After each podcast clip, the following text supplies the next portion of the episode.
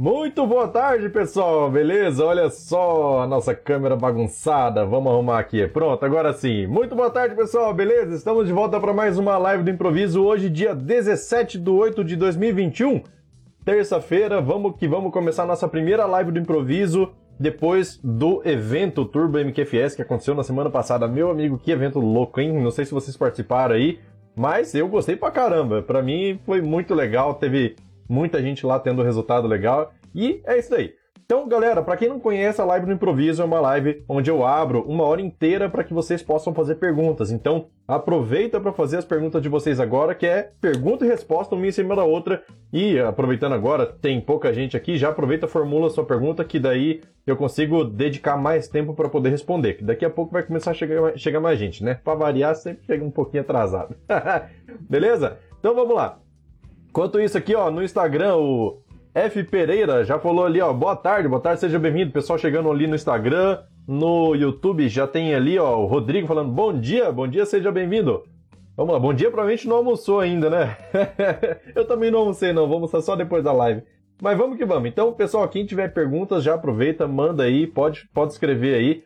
Se quiser, olha só, a gente está é, ao vivo no YouTube, no Facebook, no Instagram e no Telegram em formato de podcast ao vivo, beleza? Então, se você quer é, contextualizar melhor a sua pergunta, até porque o chat desses lugares são todos limitados, né? Então, se você quiser contextualizar, é só passar ali no, no Telegram, canal Telegram do MQFS, para você poder fazer sua pergunta sem problema nenhum, beleza?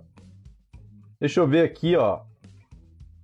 O Irineu falou boa tarde, boa tarde, seja bem-vindo. Newton também, boa tarde, boa tarde, seja bem-vindo. Pessoal, quem, quem tiver pergunta aí, já manda, beleza? Manda aí. Eu tô tentando ajustar o, o volume do microfone, que parece que tá querendo estourar aqui, tá? Então, se por acaso estiver ruim o áudio, só avisar. Beleza? Vamos lá. Só esperando as perguntas aí. A live do improviso não tenho nada programado, tá? É tudo improvisado mesmo. É bate e volta. Vamos lá.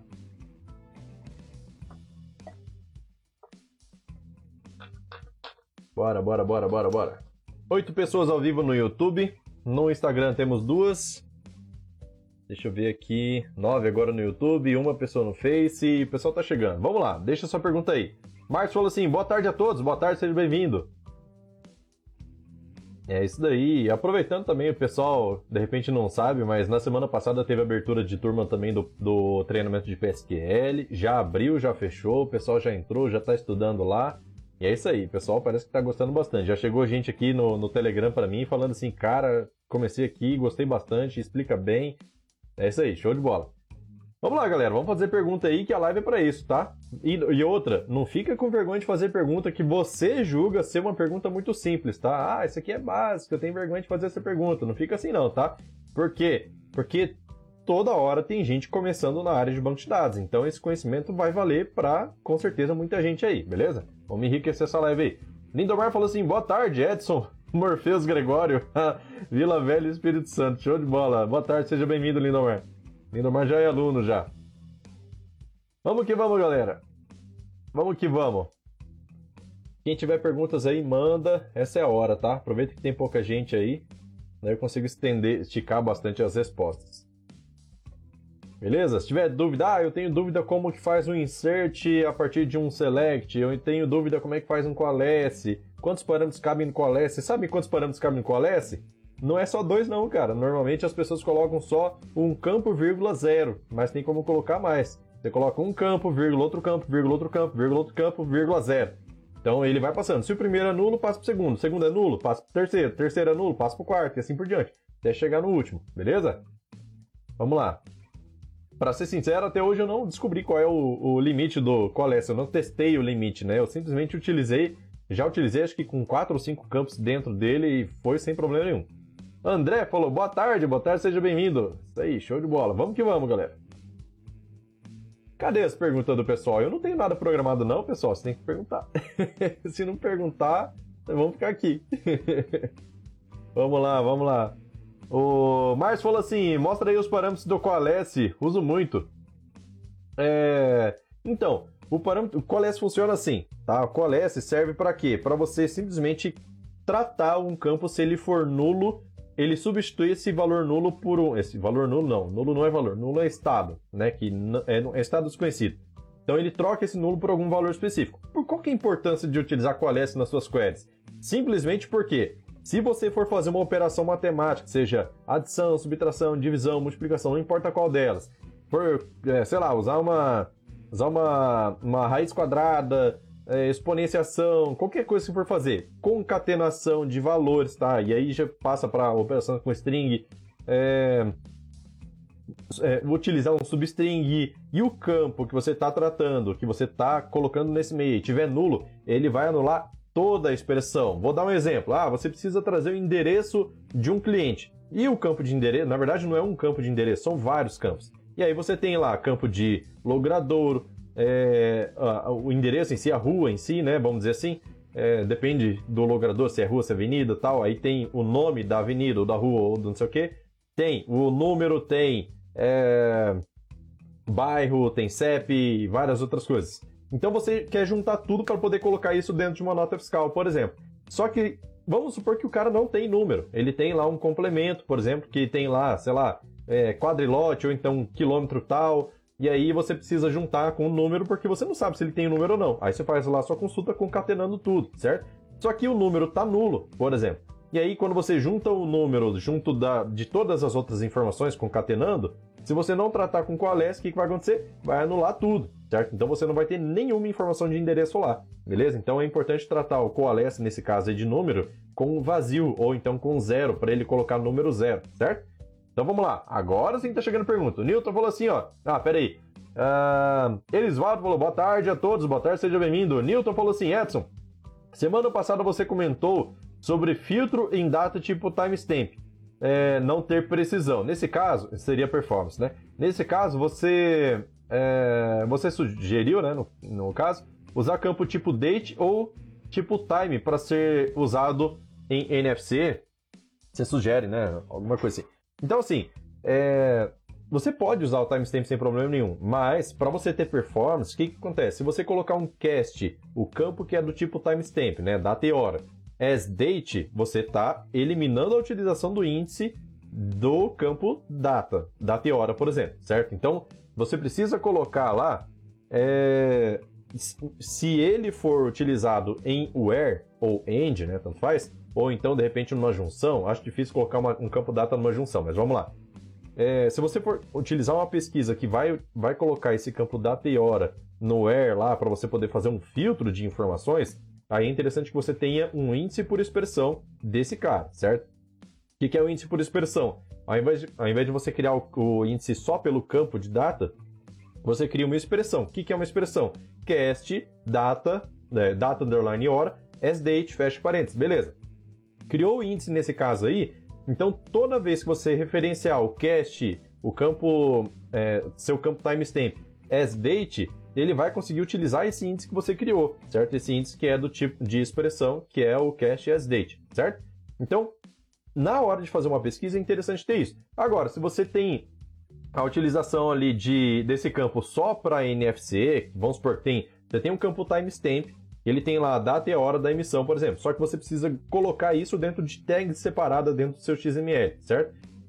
Para você fazer isso, você pode simplesmente pegar cast, o campo asDate, e o outro lado lá, que seria o campo de hora, cast esse campo timestamp as time. Não precisa dividir isso em dois campos, tá? Isso daria talvez um transtorno aí para você na hora de fazer a sua, a, a, sua alteração de estrutura, tá?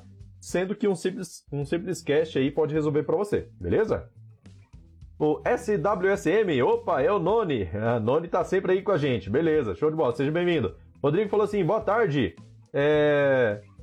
O que é o erro? Ele vai colocar ali, ó, invalid request BLR at offset 44. Cara, é muito provável que tenha algum tipo de caractere especial dentro da sua procedure que o seu tipo de charset na sua conexão não está suportando, tá? Por exemplo, às vezes a gente coloca até um comentário lá dentro da procedure, é, na hora de criar ela, você coloca um comentário lá que coloca é, um tio em cima de um A, é, uma, uma acentuação, um cedilha, alguma coisa assim. Só que depois de um tempo, na hora de conectar, sei lá, desinstalou o IBExpert, precisou registrar o banco de novo, você coloca um outro charset. Por exemplo, eu costumava usar o Windows 5.2, que é o, o idioma português brasileiro. Daí você vai lá e coloca, é, sei lá, coloca um outro, um outro charset lá que não reconhece essa acentuação, qualquer outro. E aí, na hora que você tenta recompilar essa procedure, alguma coisa assim, ou tentar executar de repente, você simplesmente não consegue, né? Teria que recompilar, vamos dizer assim. Então, você simplesmente não consegue porque ele não reconhece aquele caractere específico que está lá por causa do charset que você utilizou na sua conexão. Sugestão: é, se você não sabe qual foi o charset que foi utilizado para isso, coloca, ou se tem acentuação, coloca o Windows 5.2 ou então None, tá? O None não é o None, nosso amigo aqui. é None, tá? coloca o None lá na conexão do seu, do seu banco, certo? Lá na conexão mesmo. E aí você vai conseguir interpretar esse, esse, essa procedura. É muito provável que seja isso, tá? É a primeira coisa que eu tentaria fazer para poder descobrir isso daí. Se isso não resolver, aí, meu amigo, aí a gente precisaria, sei lá, por exemplo, ah, como que a gente pode resolver um tipo de problema? Já mudei o charset lá, como que eu faço para poder descobrir o que, que é que está acontecendo? Cara, primeira coisa, sua procedure tem o tamanho lá de 100 linhas. Pega as primeiras 10, 20 linhas, deixa lá, o resto você tira fora. Tenta compilar, deu certo? Deu, beleza. Adiciona mais 20, tenta compilar, deu certo? Deu. Adiciona mais 20, tenta compilar, deu erro? Opa, você sabe que o erro está nesse trecho. Então você começa a diminuir, a eliminar partes que funcionam de partes que não funcionam. Daí você vai chegar em cima do erro e você vai saber exatamente o que está acontecendo, beleza? Vamos lá. É, deixa eu ver, deixa eu ver. Uh, Erisvaldo falou assim, ó. Índice composto criado automaticamente seria melhor deletar e criar cada índice individualmente? Eu prefiro utilizar índice individual, tá? Eu prefiro, isso é preferência. Tem situações que o índice composto fica bom. Por quê? Porque você vai fazer pesquisa pelos dois ou três campos que está lá dentro desse índice. Então ele vai conseguir utilizar ele com precisão. Mas se uma hora você tiver que fazer uma outra consulta que vai utilizar só dois dos três campos que estão lá no índice, tá? Então utilizando menos que está lá no índice, aí pode ser que ele até utilize esse índice, só que ele não vai conseguir, ao invés de trazer uma quantidade menor de dados, ele vai trazer uma quantidade maior para vasculhar dentre todos eles, certo? Então, nesse caso, eu até tentaria fazer isso, de tentar fazer uma criação é, de, de campos de índice separados. Só que tem um detalhe, por exemplo, como que esse índice foi criado automaticamente? Foi através de uma unique que você adicionou lá, por exemplo?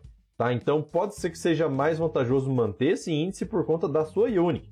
Porque toda vez que você for tentar inserir um registro, ele vai ter que conferir se essa combinação de campos já foi inserida para ele poder te dar o alerta da é, se esse registro já foi inserido, né? Ó, essa combinação de valores já foi inserida e com certeza ele vai utilizar esse índice composto, tá? Então, se ele criou, é muito provável que ele precisa desse índice aí, beleza?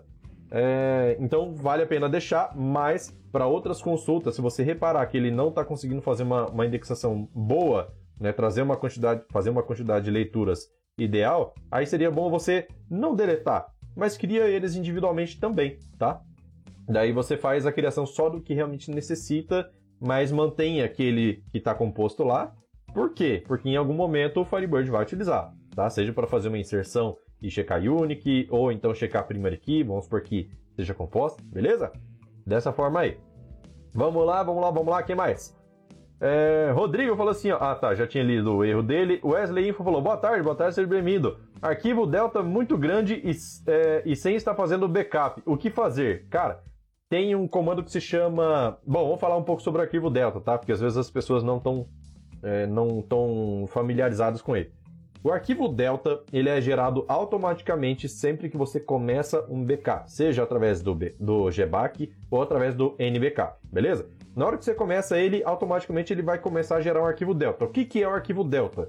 É assim, esse, é, esse arquivo Delta é o responsável por possibilitar que você faça backup com o banco de dados em uso, tá? Então, na hora que você está fazendo seu backup lá, você mandou começar o seu backup, é, a primeira coisa que o GBAC e o NBackup vão fazer é o seguinte: é, é congelar a sua base principal e aí todas as alterações que acontecerem depois desse, desse congelamento vão para um arquivo separado da base, que é o arquivo Delta. Então todas as alterações vão ficando gravadas lá. E aí você pode fazer o backup do seu banco livremente, sem problema nenhum. Quando o backup acaba, existe um comando que o GBAC faz automaticamente, que ele vai lá e busca esse arquivo Delta e junta dentro do arquivo principal, beleza? Só que, nesse caso, se você tem um arquivo delta que não está fazendo a, a, que não está juntando com a base principal, existe um comando que se chama T, conecta no seu banco de dados normal, e aí você vai lá e digita assim, alter database end backup, tá? End END, que é para finalizar o backup. E aí o que, que vai acontecer? O, o, esse seria o comando que o gback ou o nbackup executa no final. Só que se ele não executou, você pode executar manualmente. Daí ele vai tentar fazer a junção do arquivo delta dentro do arquivo principal, tá? Então, primeiro passo é esse daí, tranquilo? E, e assim, se não der certo, tem que tentar alguma outra coisa aí para fazer dar certo. Senão tem uma cacetada de dados que você vai perder aí porque está no arquivo Delta separado, beleza? Tem um vídeo que eu mostro como fazer, que o título dele é Como fazer cópia da base sem corromper, sabe? Como fazer cópia do seu banco sem corromper os dados, alguma coisa assim. É, nele eu ensino exatamente a utilização do arquivo Delta, inclusive como dizer qual é o diretório aonde fica o, o arquivo Delta. Então vamos supor que o arquivo Delta está sendo gerado em uma pasta, mas ele não está encontrando esse arquivo porque ele está procurando em outro lugar. Então você consegue fazer um drop desse caminho e dizer qual é o caminho que ele tem que procurar. Daí você consegue buscar o arquivo, beleza? Então isso pode fazer com banco de dados em uso, inclusive, tá? Pode fazer sem problema nenhum. E aí cruza os dedos aí, bichão. Porque se você perder esse delta aí, pode ser que você perca muita informação. Mas acho difícil isso acontecer, tá? Se o delta está sendo gerado, então o banco de dados sabe onde está o arquivo delta, então tá tudo certinho. Teoricamente é só fazer esse end backup e aí ele vai trazer esse arquivo delta para lá, beleza? Vamos lá. É, o Noni falou assim, ó, é, cheguei a tremer com esse lance de colo de colocar. Ah, tá. De colocar o Noni. Vamos lá. Wesley falou assim, ó. É, mudar para o saldo de estoque como você orientou, sendo que já usava como cálculo das tabelas, o que fazer com o movimento anterior? Olha só, é, vamos lá, só para contextualizar aqui. Normalmente, a maioria das pessoas que falam comigo sobre lock conflict estão reclamando da mesma coisa, que é o quê? Tô fazendo alteração, tô fazendo venda e aí é, vira e mexe acontece duas vendas simultâneas que estão tentando atualizar o saldo do estoque do mesmo produto. Vira e mexe isso acontece. É muito fácil acontecer em supermercado, por exemplo, tá? que tem um movimento bem grande de, de informações. E aí acontece isso, lock conflict. O cara tenta passar ali, tenta atualizar o saldo de estoque e dá problema. Dentro do treinamento de PSQL, e inclusive é uma aula que está lá no Mundo MQFS, eu ensinei a fazer o quê? A fazer uma tabela de log de estoque, onde você não faz update, você simplesmente insere. Então toda vez que tem entrada, você insere um registro novo falando assim, ó, entrou tantos desse produto aqui. Toda vez que tem saída, você insere falando, ó, teve uma saída. Então é sempre uma inserção, certo? Daí, é, eu mostro como fazer uma tabela de saldos. Então, uma vez por mês, ele gera um saldo para cada produto lá, para que ele não tenha que vasculhar toda a movimentação anterior. Nesse caso aqui, o Wesley está falando o seguinte: como que faz na hora de implementar isso com a movimentação anterior? Cara, você pode simplesmente definir o marco zero, por exemplo, e falar assim, ó, daqui para frente vai ter log de estoque e aí você vai começar a registrar, e aí você, seu cliente vai saber de que a partir desse momento começou. Mas se você quer gerar todo o histórico de movimentação, o que vai gerar um trabalheiro, uma trabalheira assim, com uma, uma quantidade de inserção muito grande, talvez não valha a pena, tá? Talvez não valha a pena, mas aí de, depende da, da, da sua ideia. Você teria que fazer algum tipo de select aonde você conseguisse trazer todas as informações que vão entrar dentro da log de estoque, por exemplo, na ordem correta, certo? Então, você faz um select na tabela entrada, por exemplo, na tabela de NFE, NFCE, tabela de ajuste de estoque, tabela de qualquer coisa. Tá? Então, você coloca toda essa, essa movimentação em ordem dentro do seu, do seu select, já com as informações. Ó, tal data, tal hora aconteceu uma entrada na tabela entrada. Beleza. Tal hora é, tal data, tal hora, aconteceu uma saída na tabela é, NFC, ou na tabela NFE, por exemplo, tá? Que é quando realmente efetivou a venda. Beleza. Fez esse select, bota uma cláusula de insert lá em cima. Insert into log stock, é, os campos que você coletou desse select, e aí embaixo o seu select que está trazendo a ordem certa. Beleza? cara, vai dar uma inserção muito grande. É muito provável, depende da movimentação que você tem no seu estoque. Mas é bom testar isso antes dentro da sua, do seu ambiente de desenvolvimento, né? É... Com isso, o seu saldo de estoque pode variar. Então, é interessante que você salve o, o saldo de estoque antes de fazer essa manutenção. E aí você vai ter que parar o, o, a empresa né, para poder fazer isso. Por quê? Porque no momento que você está inserindo os dados lá dentro dessa tabela, pode ser que aconteça uma venda no meio do caminho, sabe? E aí você já está fazendo a leitura, pode ser que você fique com saldo errado. Então, o ideal é que você pare o sistema, pega um final de semana, um domingo, alguma coisa assim, depois que você já tem o script pronto, e aí manda executar. Ele vai inserir tudo, e aí você compara se o saldo final realmente ficou certinho ou não, beleza? Batendo com o saldo de estoque, de estoque tá lá. E se tiver diferente, você vai ter que falar com o seu cliente, falar assim, cara, olha só, eu, eu identifiquei essas inconsistências aqui, porque eu peguei todas as entradas, todas as saídas de todo o estoque do seu, do seu estabelecimento. E não bate com o saldo que está aqui. Será que aconteceu alguma coisa? Entendeu? Então é, é bem complicadinho. A outra possibilidade seria você fazer um inventário. Faz um inventário nesse momento aí. É... Para quê? Para que você, nesse caso de marco zero, por exemplo, você ignora tudo que teve para trás, faz um inventário, o cara conta toda a mercadoria lá e aí ele é, passa a valer daí para frente, certo? Talvez, talvez é um caso. Eu acho que seria mais viável assim, a não ser que o cliente realmente precise. Porque a ideia do log de stock é para você evitar o lock conflict e para você ter um, uma garantia de que o seu saldo de estoque está certo. É, então, se sumir alguma mercadoria da prateleira da pessoa e a pessoa vier acusar o seu sistema, vir acusar o seu sistema, né? Você pode. É, você pode simplesmente falar assim, ó, não, mas espera aí. Tá tudo aqui, ó. Entrada, saída, tal, tal, tal. Se tá diferente, pode ser o, o saldo tá batendo. Saldo tá certo no sistema. Será que faltou lançar alguma nota, alguma venda, fechar alguma coisa assim? Então você joga a bola para ele. Daqui para trás, talvez não tenha necessidade de utilizar isso, certo? Vamos lá. É... Elisvaldo falou assim, ó, foi criado através de PK composto. Ah, então acho que é ideal deixar, tá? É ideal deixar. Sobre aquela questão de índice composto, tá? Que ele comentou ali em cima. Alexandre falou assim, ó. Edson, copiar através de Ctrl-C e Ctrl-V um banco que está sendo usado pode corromper o banco? Faço isso há 15 anos e nunca tive problemas. É, sou um cara de sorte ou não existe esse, esse risco? O problema é o seguinte: é difícil acontecer uma corrupção. Olha só, veja bem. O Super Server, a arquitetura Super Server do Firebird, exige acesso exclusivo ao banco. Quando você faz uma cópia do seu banco de dados, o que, que vai acontecer? Ele vai copiando aos poucos, ele vai passando pelos setores do disco lá onde está onde está o seu banco de dados, ele vai copiando. Então vamos supor que você insere uma venda, né? Se o banco de dados está tá sendo utilizado, está entrando venda o tempo todo. Daí a pessoa vai lá e insere uma venda. E aí você passa pela tabela de venda item e esse registro é, e o registro, os registros da venda item são inseridos depois que ele já passou. Então, para dentro do arquivo de base, de, de backup, ele vai entrar o quê? Ele vai entrar um, é, um registro de venda e não tem os seus itens, tá? Ele pode entrar um generator que foi queimado, porque ele fica fora do escopo de transação, porém, é, ele não simplesmente não não existe esse ID de registro dentro da sua tabela.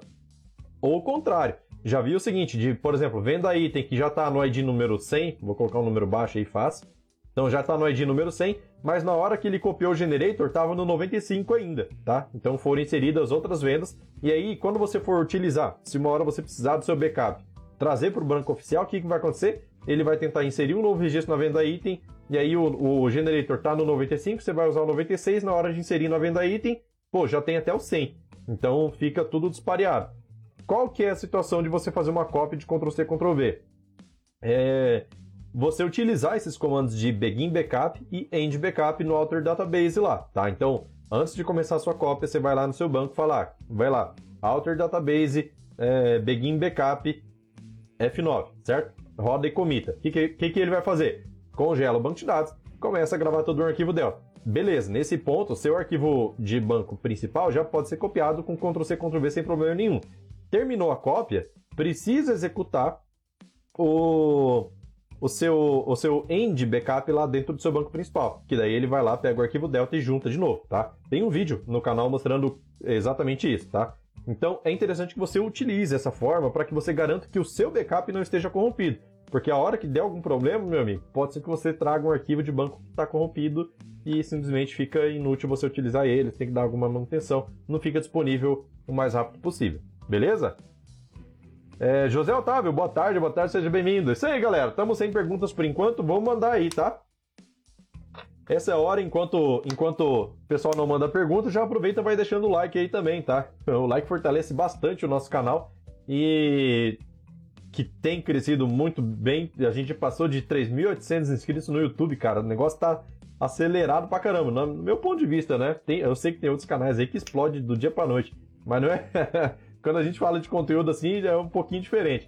Mas tá ajudando demais já o like de vocês, o compartilhamento, o comentário, sempre ajuda muito o canal. E isso só fortalece o Firebird, beleza? Então vamos lá. Outra pergunta aqui, ó, do Adi, falou assim, ó. Preciso fazer um gerenciamento no campo tipo numeric, onde o tamanho seja 1 a 7 dígitos, é, é, 1 a 7 dígitos. Em teste para estudo, criei o campo numeric 2.0. O campo está aceitando 3 dígitos. Buguei. é porque, o que, que acontece? É, esse primeiro parâmetro não é exatamente a quantidade de dígitos que vai caber. Existe uma tabela de correlação. Por exemplo, imagine uma tabela sua aí de ID. Então você. Vou dar um exemplo bem facinho, tá? Imagina que você tem uma tabela que tem ID alto incremento, e aí você tem o campo que fala assim, de até, certo? Então, quando você utiliza o numeric 2.0, você não está pegando simplesmente. É... Não está dizendo exatamente que vai caber dois dígitos. Você está buscando uma quantidade de dígitos que tem lá é, na, prime no prime na primeira faixa de valores. Por exemplo, se eu não me engano, tá? Aí tem que olhar a documentação, mas se eu não me engano, numeric de 1 até 4, ele vai pegar a primeira faixa de valores, tá? E essa primeira faixa de valores vai ser, se eu não me engano, um small int, tá? E aí, o small int cabe o quê? 32.076 alguma coisa, certo? Então, é o tamanho que você vai conseguir colocar, tamanho de dígitos que você vai conseguir colocar ali é, número máximo, né? Vamos dizer assim. E aí, o segundo parâmetro é a escala. Então a escala quer dizer o quê? Você colocou zero, quer dizer que ele tem uma escala de que ele não vai conseguir trazer os dados ali para, ah, perdão, ele vai colocar, ele não vai colocar nenhuma nenhuma casa, não vai andar a vírgula para a esquerda, vamos dizer assim, tá? De um jeito mais simples. Então o que que acontece?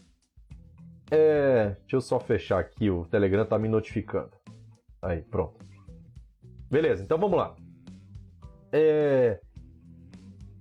Quando você coloca lá, por exemplo, você colocou numeric 2 e se você colocar vírgula 2, quer dizer o quê? Que você vai andar duas casas para a esquerda e o 2 vai cair dentro daquele intervalo, assim, que onde de 1 até 4 vai caber um small int. Então o small int tem quantos dígitos? 5 dígitos que vai até 32 mil alguma coisa, certo?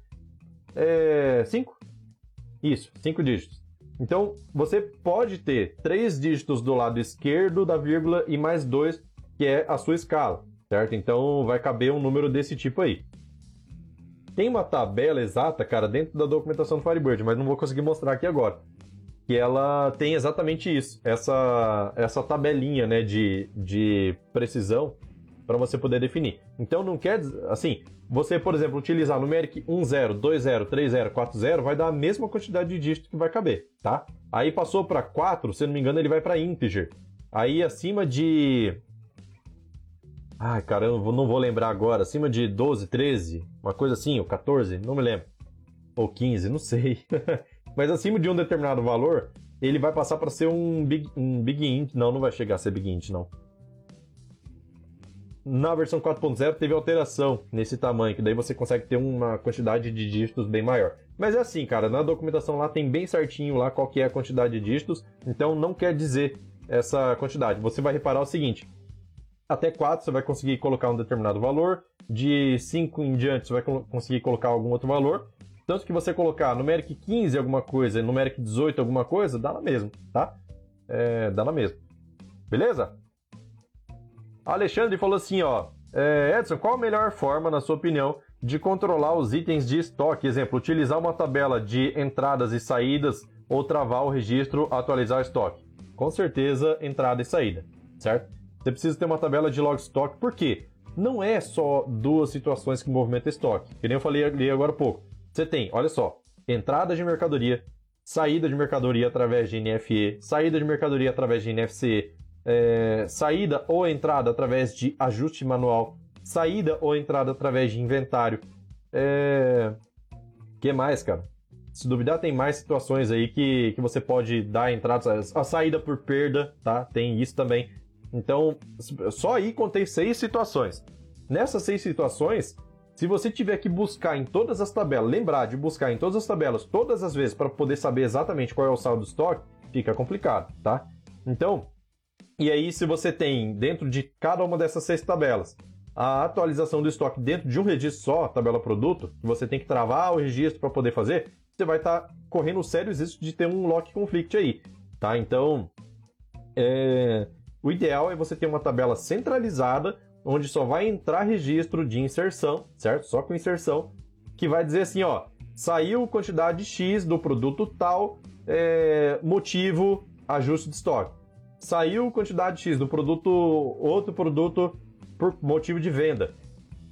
E aí você pode até vincular qual é o código da movimentação que originou essa, essa saída aí no caso, tá? Ou entrada e assim por diante. Fica muito mais fácil, porque daí você tem todo o seu log de estoque ali. É uma tabela que cresce? É, é uma tabela que cresce. E se você não souber manipular ela certinho, você vai ter problema de performance. Por quê? Imagina que você já tem aí 5 anos de movimentação de log de estoque. Aí você quer buscar, sabe o quê? É... Qual é o saldo do estoque, isso é necessário para a SPED, tá? Qual é o saldo do estoque que, o, que esse produto aqui tinha em 31 de 12 de 2020, tá? Isso é necessário para a SPED todo mês de março. E aí, você tem que vasculhar todas essas tabelas e jogar o saldo para lá. O seu SPED vai demorar horas, horas e horas e horas para poder gerar isso, tá? Se você tem muita movimentação. Então é por isso que tem essa, essa aula aí de solução imediata dentro do Mundo MQFS, que é posição de estoque performático, o nome da aula, que te ensina exatamente como fazer isso. Tanto essa tabela de log de estoque, quanto a preparação de saldo mensal automático, de forma que você faz uma leitura muito reduzida de registros para conseguir chegar no saldo. Você não precisa ler a tabela inteira de log de estoque. Piorou, você não precisa ler tabela por tabela para saber quanto é que tinha naquela época.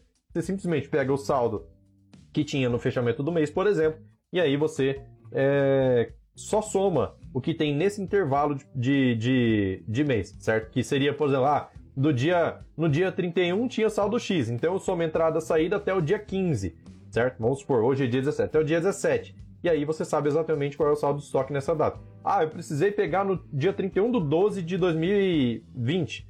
Então você pega qual era o saldo em 31 de 12 de 2020 e pronto, certo? Você lê um registro para cada produto. Ah, mas na verdade eu não quero dia 31, eu quero dia 30, só para dificultar. Então, beleza. Então você pega lá o saldo do dia 30 de novembro, soma entrada e saída só do mês de novembro, nada mais, até chegar na data que você escolheu, beleza? Então fica uma leitura muito menor de registro do que você vasculhar seu banco de dados inteiro, tá?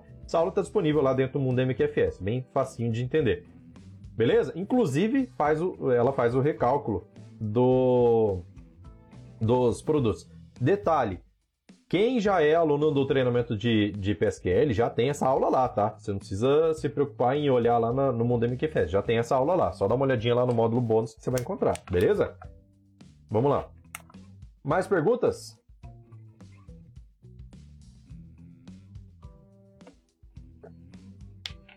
Meio-dia e 34 do meu horário, 1h34 de Brasília.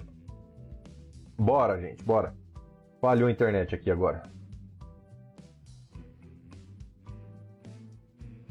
Bora, bora, bora, internetinha, volta.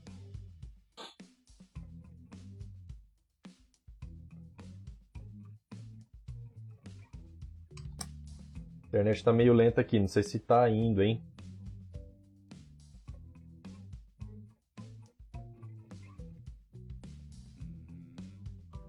Bora, deixa eu trocar o Wi-Fi aqui, vamos ver.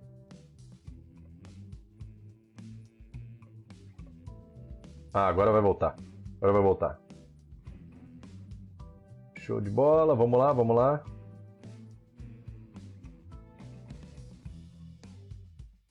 Pronto, já estabilizou. Acho que já estabilizou aqui agora. Deu uma travadinha aqui, mas já, já voltou. Beleza. bora, galera. Bora, bora, bora. Vamos fazer pergunta aí que o negócio tá, tá top, hein?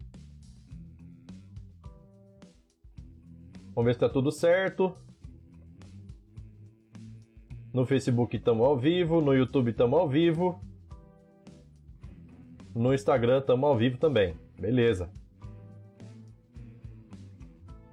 Show de bola. Aqui falhou e voltou na boa. Beleza, então já tá pronto. Voltou. Beleza. Isso aí, galera. Isso aí, vamos lá. Essa é a hora, hein? Essa é a hora de fazer pergunta. Vamos que vamos. Ó, no Instagram tem aqui, ó. Eu tenho uma tabela de clientes e uma tabela de taxas. Como faço para pegar a quantidade de clientes total e os adimplentes e inadimplentes? Cara, olha, tem um vídeo muito top para você poder ver isso de uma forma que você. Por exemplo, no, no vídeo, o final do vídeo, você vai ter o que na sua mão? Você vai ter um relatório mostrando cliente por cliente, mês a mês, marcado X onde ele pagou e em branco onde ele não pagou. Ou o inverso, depende do que você escolher. Mas é isso que tem lá já no canal, tá? Como que tá o, esse título de vídeo aqui? Deixa eu achar aqui agora, cara. Vamos ver se eu acho. Deixa eu ver, só um pouquinho, só um pouquinho. O Instagram aqui já bugou o negócio, cara. Ai, é brincadeira. Deixa eu tentar de novo aqui, ó.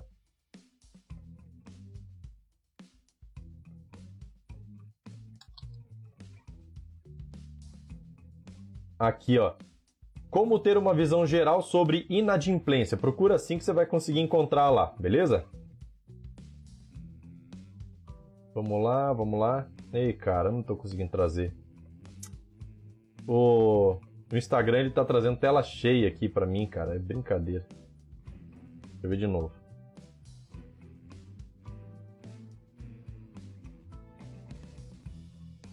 Mas vamos lá, vamos lá. Quem tiver pergunta já manda aí. Enquanto isso eu vou tentando arrumar aqui, beleza? o Noni falou assim: Wi-Fi, coloca o cabo aqui, senhor Edson. ah, cara, eu queria colocar cabo, mas vai ficar passando pela, pelo quarto aqui. Aí, ah, não tava com vontade de fazer isso, não. e o Wi-Fi aqui tá bem pertinho. Vamos lá, vamos lá. Deixa eu ver se eu consigo trazer isso aqui, cara. É brincadeira esse Instagram, cara. Eles estão mexendo de novo, cara, nesse layout aqui. Fica ruim. Vamos lá, deixa eu ver aqui, ó.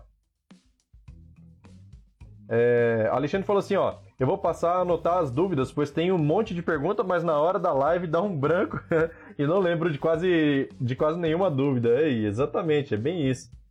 Tá? Por exemplo, porque outro, esse é outro motivo que eu passei a fazer as lives aqui, ó, nesse horário de, de almoço. Por quê? Porque você já. Hoje de manhã era capaz de você já ter tido algum tipo de problema que daí você é, consegue resolver, né? Já consegue perguntar aqui na live. Vamos lá, vamos lá. Vou tentar arrumar esse troço aqui do Instagram. É brincadeira Vamos lá. Vai dar certo. Aham.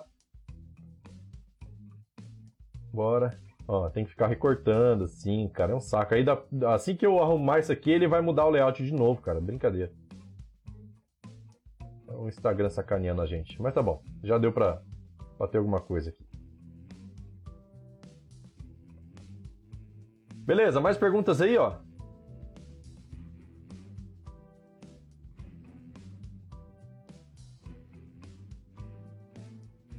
o Noni falou assim, ó. Diz pra dona Edson que... No que nós pedimos e limpamos a tua barra.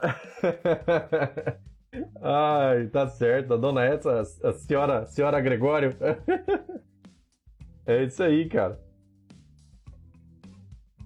Não, mas nem por ela, não. Eu, bicho, do jeito que eu gosto de fuçar as coisas aqui, o que, que eu ia fazer se eu fosse fazer? Eu já ia tentar passar assim, beirando a parede, fazer um furo aqui na parede para poder passar por cima, para poder passar por lá. Só que ah, sei lá, cara, não sei.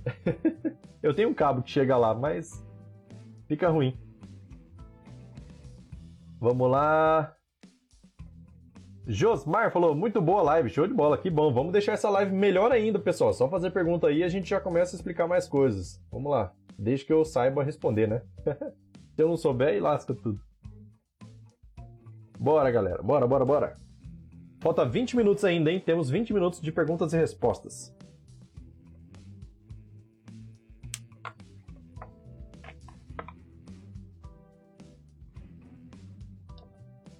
Enquanto isso, vou falar aqui o seguinte: olha só, o pessoal às vezes fala assim, putz, eu não consegui me cadastrar para o evento. Sempre acontece, tá? Não consegui me cadastrar para o evento, eu consigo acessar? Não sou aluno, consigo acessar o evento? Quem é aluno já tem o evento lá dentro, tá? O evento que aconteceu semana passada, são as melhores dicas de performance, tudo reunido num lugar só. Mas, para quem não é aluno e gostaria de ver esse evento, a única forma de conseguir é através do Mundo MQFS. Já está disponível lá, beleza? Bem no comecinho lá. Turbo MQFS, o começo lá do texto. Suporte fala assim: boa tarde, parceiro, boa tarde, seja bem-vindo. Tem como mudar o tema do Firebird para Black? Ah, no caso do Be Expert, né? Cara, eu acho que tem sim. Eu nunca. Nunca. Nunca testei isso, não, cara, mas eu acho que tem sim. Eu, eu particularmente, não gosto do tema escuro. Por quê? Porque a minha vista embaça muito rápido se eu utilizar tema escuro, tema escuro né? Então eu prefiro tema branco mesmo. É... Vamos lá. Sérgio falou assim, ó. Edson, boa tarde. Eu costumo utilizar para campos valores decimal 12.2 e vejo você utilizar nos seus vídeos numérico 12.2. Qual a diferença entre eles? Cara, a diferença entre eles, se eu não me engano, tá?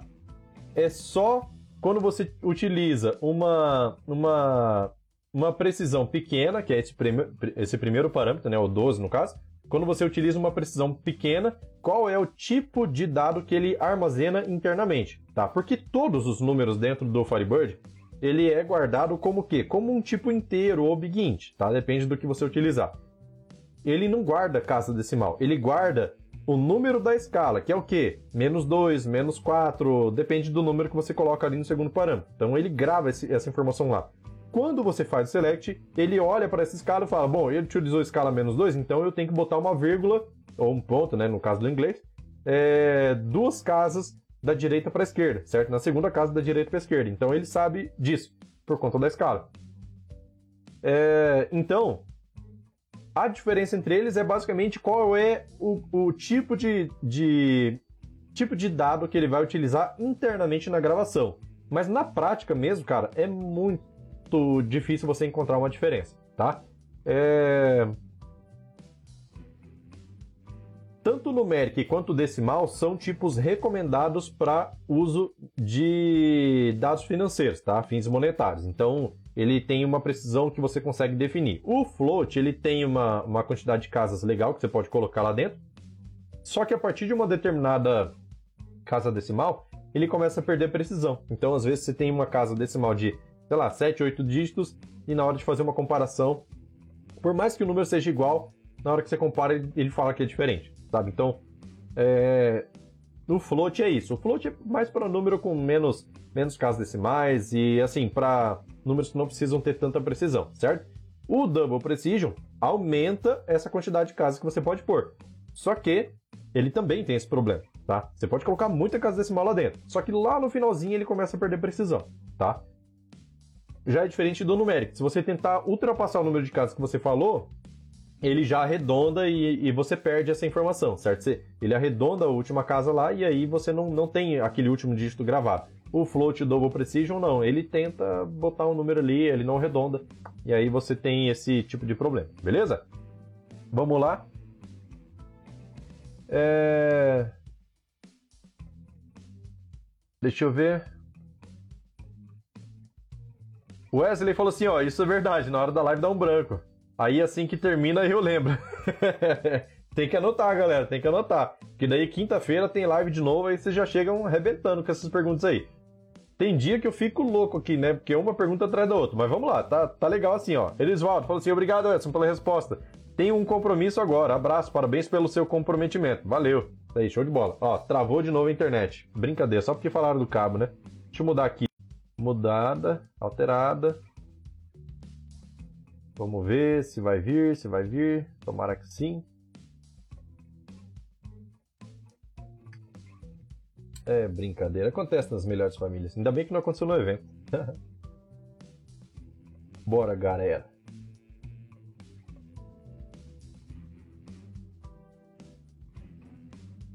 Travou de novo, cara.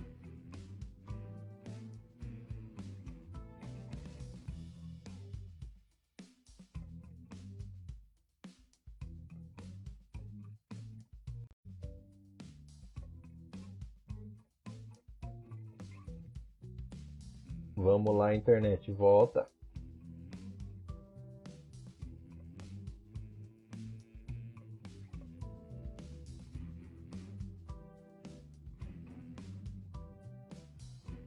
Agora acho que vai.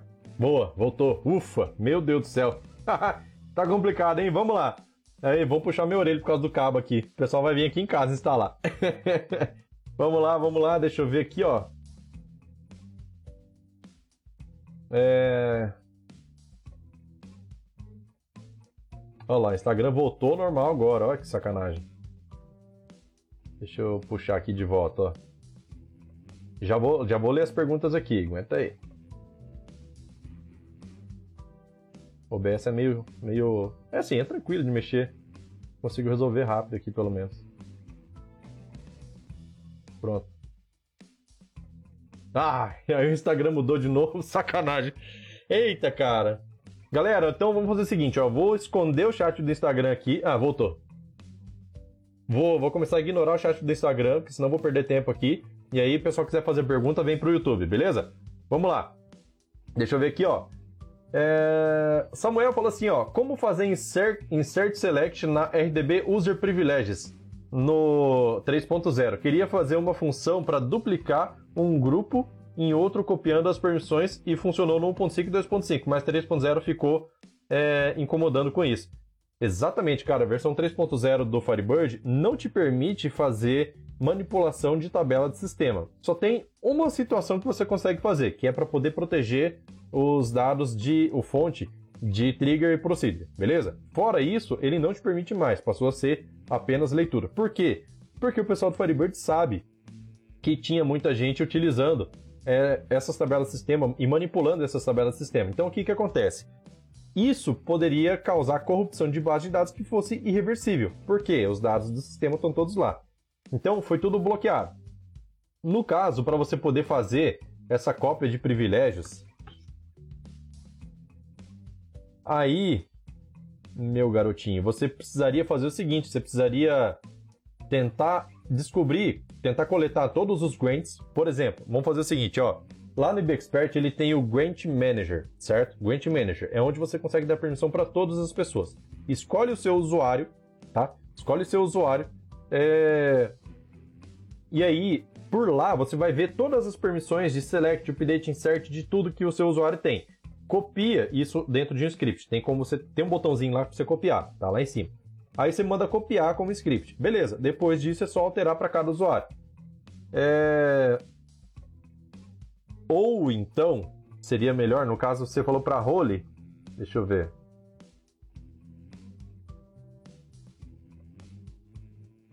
O ideal seria fazer isso em role, certo? Porque daí você evita de ficar tendo que fazer para cada, cada usuário do Firebird. Você cria uma role, uma geral, é, coloca essa, essas roles. Por exemplo, ah, role de administrativo, role de financeiro, role de vendas, role de, sei lá, dono, proprietário, por exemplo. E aí você só adiciona os usuários a essas roles. Então deixa as permissões só nas roles e você não tem que ficar copiando permissão toda hora, beleza? Ah, o usuário saiu da empresa. Beleza, deleta o usuário e pronto, não precisa nem se preocupar. Entrou o usuário novo no sistema, só adiciona ele numa role e pronto, você não precisa se preocupar, certo? Vamos lá. É, deixa eu ver. Wilson falou assim, ó. Em qual situação seria interessante usar o Delete Cascade? Parabéns pelo trabalho. Quero excluir uma nota fiscal, certo?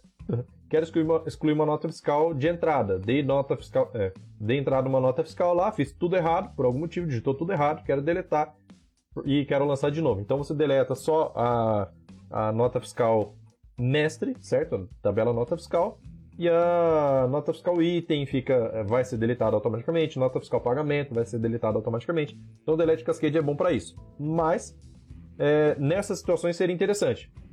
Só que Se você. Esse YouTube tá esquisito, cara. Parece que tá falhando aí, mas vamos lá. Para mim aqui parece que tá indo, ele tá transmitindo. Vamos lá. É... No caso de produto, já não é interessante. Porque se você fizer o delete de um produto, ou o seu usuário né, fizer um delete de um produto, ele vai sair excluindo toda a movimentação e isso aí vai prejudicar o relatório do seu, do seu cliente, certo? Então, não pode. Simplesmente não pode. Mas nesse caso que eu comentei de nota fiscal e nota fiscal item, é, é uma ideia legal. Beleza? É, deixa eu ver. Suporte falou assim, ó. É, estou na base e o cliente está a quilômetro de distância conectado via DDNS. Consigo fazer backup do cliente e trazer para a base? Se, é, se tiver como? Tem sim. Olha só, você pode fazer o seguinte: existe possibilidade tanto de você fazer. É, tanto de você fazer backup para salvar lá no servidor, certo? Quanto de você baixar do seu servidor. Tudo isso é com o GBAC, tá? Tem vídeo no canal mostrando como, fa como fazer a utilização de GBAC através de API e nele eu também mostro como que você faz. Tipo, se você, o problema disso é que se você fizer um backup é, de uma máquina remota para trazer para sua, você vai trafegar a rede e isso vai tornar seu backup mais lento, tá? Às vezes, compensa você dar o comando para sua API e aí quando você der o comando para sua API, ele vai fazer o backup lá no servidor, você está à distância. Aí eu mando fazer lá no servidor, depois que terminou, você copia aquele arquivo e traz para sua máquina, certo? Faz um download lá. Acho que fica melhor. Cara, tá esquisito o YouTube aqui. Ele tá me dizendo, ele tá rodando a setinha. Não sei se tá assim para vocês também, tá? Se puder me avisar. Vamos lá. Deixa eu ver aqui agora. Vamos lá. Próximo aqui. É... Ah, o suporte tinha falado lá em cima também, né? É, tentei, tentei esses dias não consegui mudar o Firebird para Black. Deixa eu ver se eu acho aqui. Na verdade, não é o Firebird, tá? O Firebird é só a máquina do banco de dados. O, o que muda o tema é o IB Expert, que é o gerenciador, beleza? Ver aqui, ó.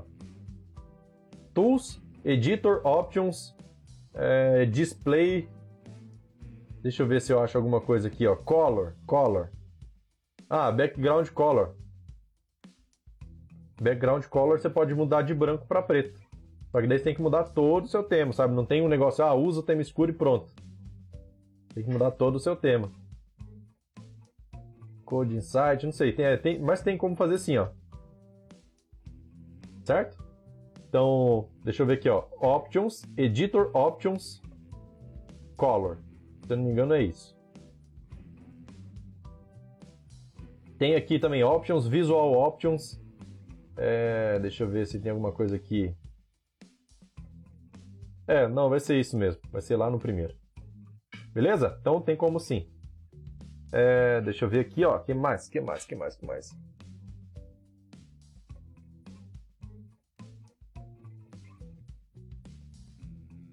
Sérgio, obrigado, Edson. Show de bola. Que bom que deu certo. Que bom que ficou claro aí. É, Wagner falou assim: boa tarde, meu chefe. Ainda tô por aqui, de olho no conteúdo. Parabéns, show de bola. Wagner tá aí, ó, no canal. Nossa, mas faz tempo que ele tá no canal já. E tá firme e forte aí. Então, beleza, vamos lá. Quem mais? Bora, galera. Quem mais tiver pergunta aí, vamos mandar. Deixa eu ver aqui uma coisa, ó. Eita, parece que o chat não tá vindo aqui pra tela, hein? Nessa, nessa de desconectar, não veio. Nossa, cara, tem um monte de mensagem aqui. Putz, deixa eu atualizar aqui, peraí. É... Chat. Vamos ver, atualizar. Ele vai perder um pouco aqui, mas vamos lá. Deixa eu tentar ver aqui no, no YouTube.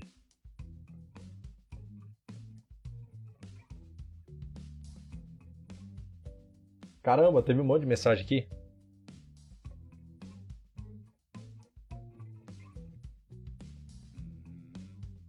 Deixa eu ver onde que eu parei.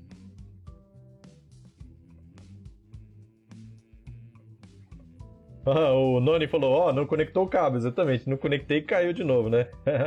Samuel falou assim, ó. É... Quando disse grupo, quis dizer role. Por exemplo, tem role admin, aí queria criar admin 2. com as mesmas permissões da role. Então lá no Grant Manager do, do IB Expert você vai conseguir, tá? Se eu não me engano, inclusive o Grant Manager funciona na versão free, você não precisa ter a versão paga não. E lá você consegue copiar o script, daí você só muda o nome, tá? Pelo menos vai facilitar seu serviço aí.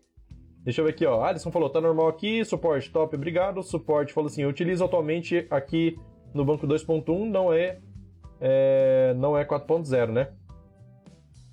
É... O IB Expert, é, o Firebird é o 4.0, né? Tem a versão mais recente, tá na 4.0. No caso do, do IB Expert, ele tá na 2021, alguma coisa. Ele usa os meses do ano para poder numerar a versão. Alisson falou assim, ó. É, ele muda individual. Cara, é, cada, cada, coisa, letra, fundo, comentário, etc. Aí você vai mudando como quer, exatamente. Samuel falou assim, ó. Deixa eu ver, só ver assim. Ah, beleza. Já cheguei, cheguei aqui no chat da tela. É, por enquanto fiz uma PSQL com select ah, ah, e uma gambiarra para traduzir a RDB User Privileges. É... Mas ficou muito lento. Entendi.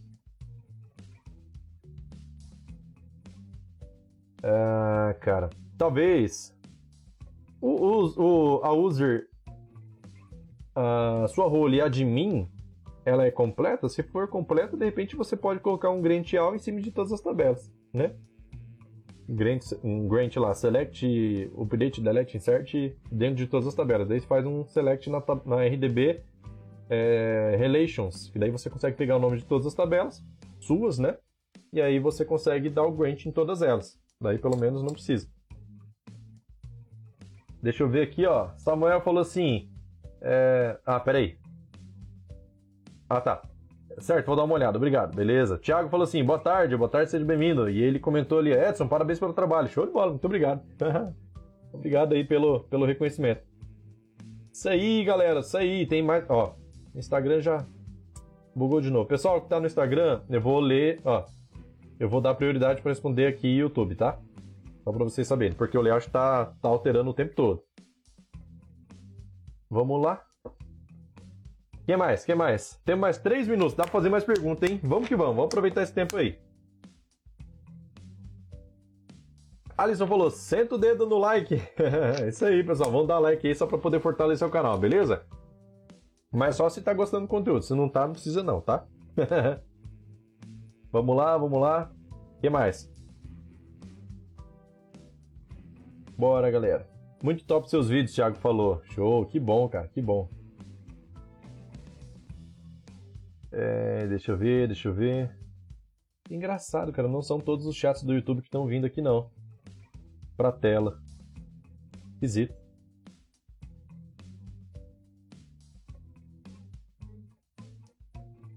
É, deixa eu ver, deixa eu ver. E mais? Mais perguntas aí, galera? Essa é a hora, hein? Dois minutos. Dois minutos e a gente vai almoçar, hein?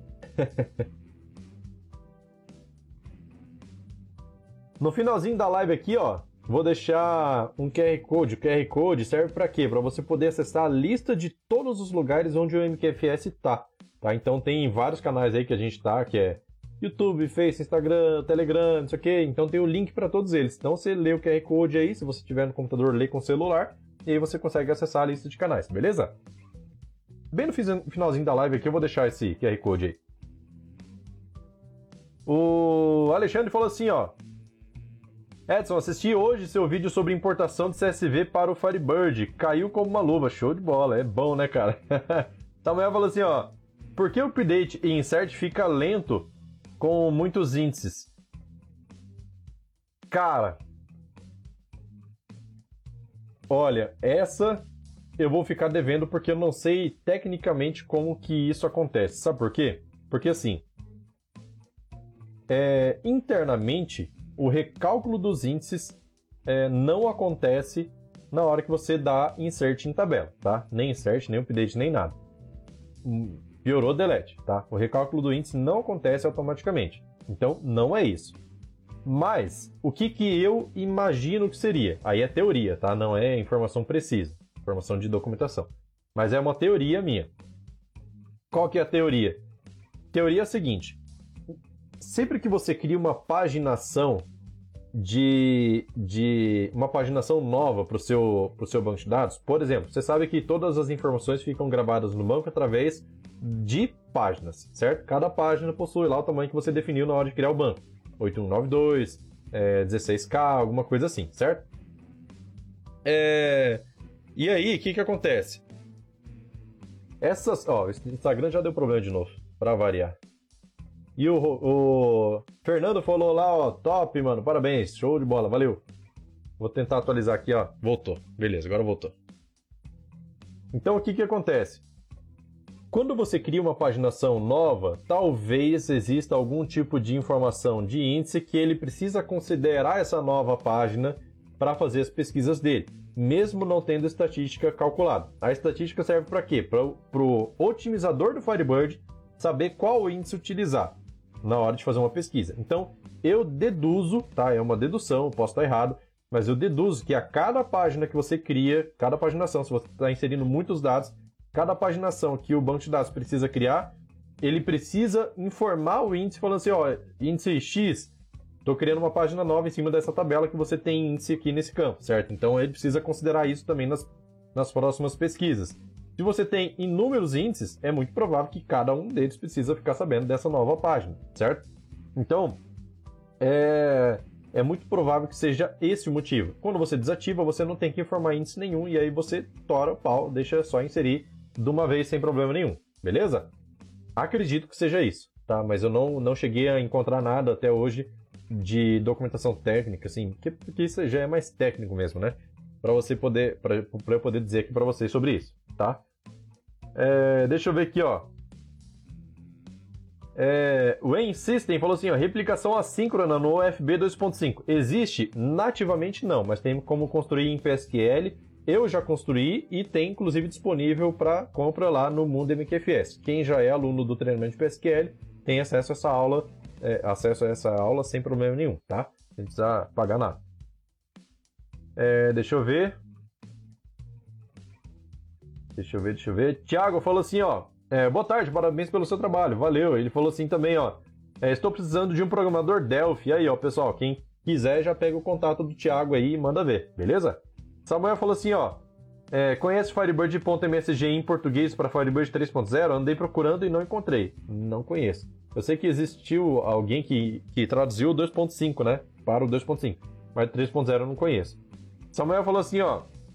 Sei bem que acho que agora já fechou o horário. não, tranquilo. Então, galera, olha só. Realmente, ó, são 13 horas e 2 minutos. Esse YouTube parece que tá esquisito, ele não tá. Para mim aqui tá dizendo que tá fazendo um upload normal, na velocidade normal. Mas para o YouTube parece que não tá muito legal não. É estranho, porque no Instagram aqui eu tô vendo também que tá rolando numa boa a live. Beleza? Mas então, galera, acho que é isso. Eu posso finalizar por aqui essa live. Muito obrigado pela participação de todos vocês. Essa live aqui foi muito legal. Teve várias perguntas aqui que a gente respondeu, tá muito valiosa. Daqui a pouco essa live aqui vai parar em podcast no Spotify, no Deezer e outras plataformas de áudio também, certo? É só pesquisar MQFS dentro da sua plataforma favorita aí. E, ah, finalizando aqui, eu vou deixar um QR Code para você poder acessar os canais do MQFS, beleza? Então é isso, vou ficando por aqui. Valeu, falou, tchau, tchau. Até a próxima. Valeu!